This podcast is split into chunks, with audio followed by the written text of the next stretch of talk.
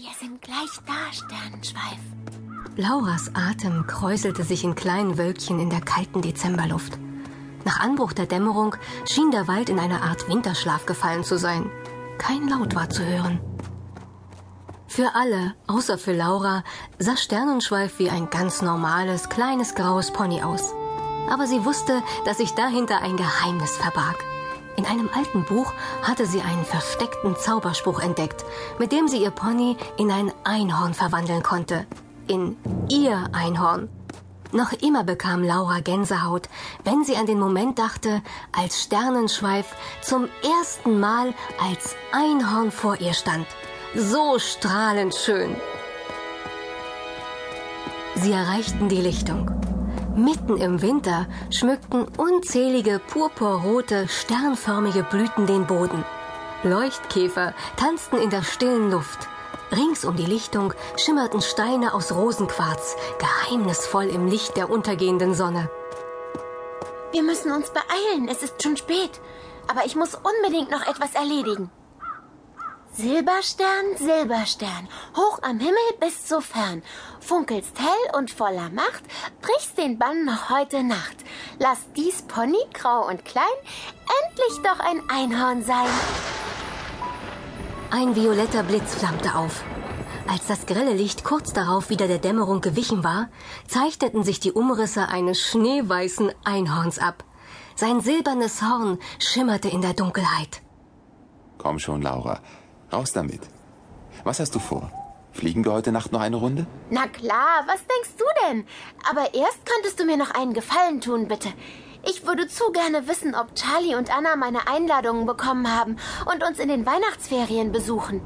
Die beiden waren Lauras beste Freundinnen gewesen, als sie mit ihrer Familie noch in der Stadt wohnte. Sie hatten zwar seitdem öfters miteinander telefoniert, gesehen hatten sie sich jedoch seit ihrem Umzug auf die Farm nicht mehr. Das war vor acht Monaten gewesen. Gut, dann lass uns gleich nachschauen. Sternenschweif beugte seinen Kopf über einen der rosafarbenen Steine. Als Einhorn verfügte er über viele magische Kräfte. Eine davon war, dass er Rosenquarzsteine in eine Art Spiegel verwandeln konnte, der ihnen zeigte, was an anderen Orten geschah. Es kann dir doch nicht schaden, wenn wir das tun, oder? Du sollst auf keinen Fall meinetwegen krank werden. Erst vor kurzem hatten die beiden entdeckt, dass Sternenschweifs magische Kräfte schwanden, wenn er sie nicht ausschließlich dafür einsetzte, anderen zu helfen. Dann konnte er sogar richtig krank werden. Keine Angst.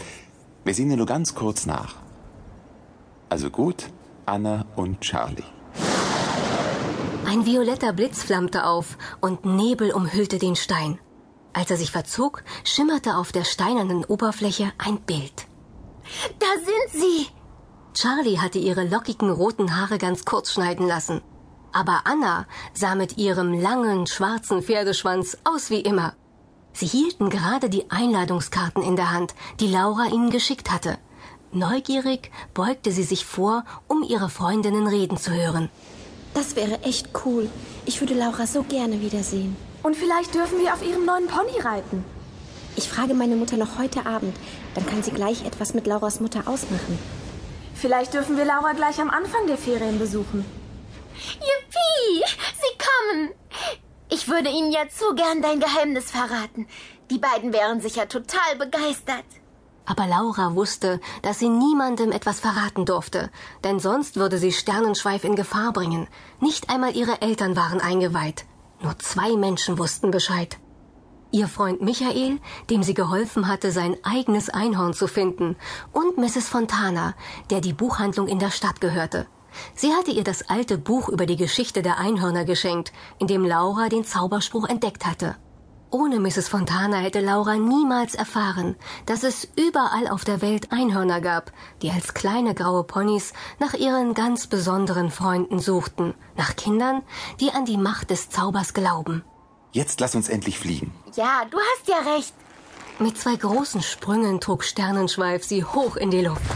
Laura schmiegte sich eng an ihn, während sie über Bäume hinwegflogen, die von einer glitzernden Schneeschicht wie mit dickem Zuckerguss überzogen waren. Wenn es nur schon Freitag wäre, dann hätten wir endlich Ferien. Und dann können wir beide auch wieder viel mehr Zeit miteinander verbringen. Laura freute sich schon riesig. Ferien waren das Beste überhaupt, fand sie.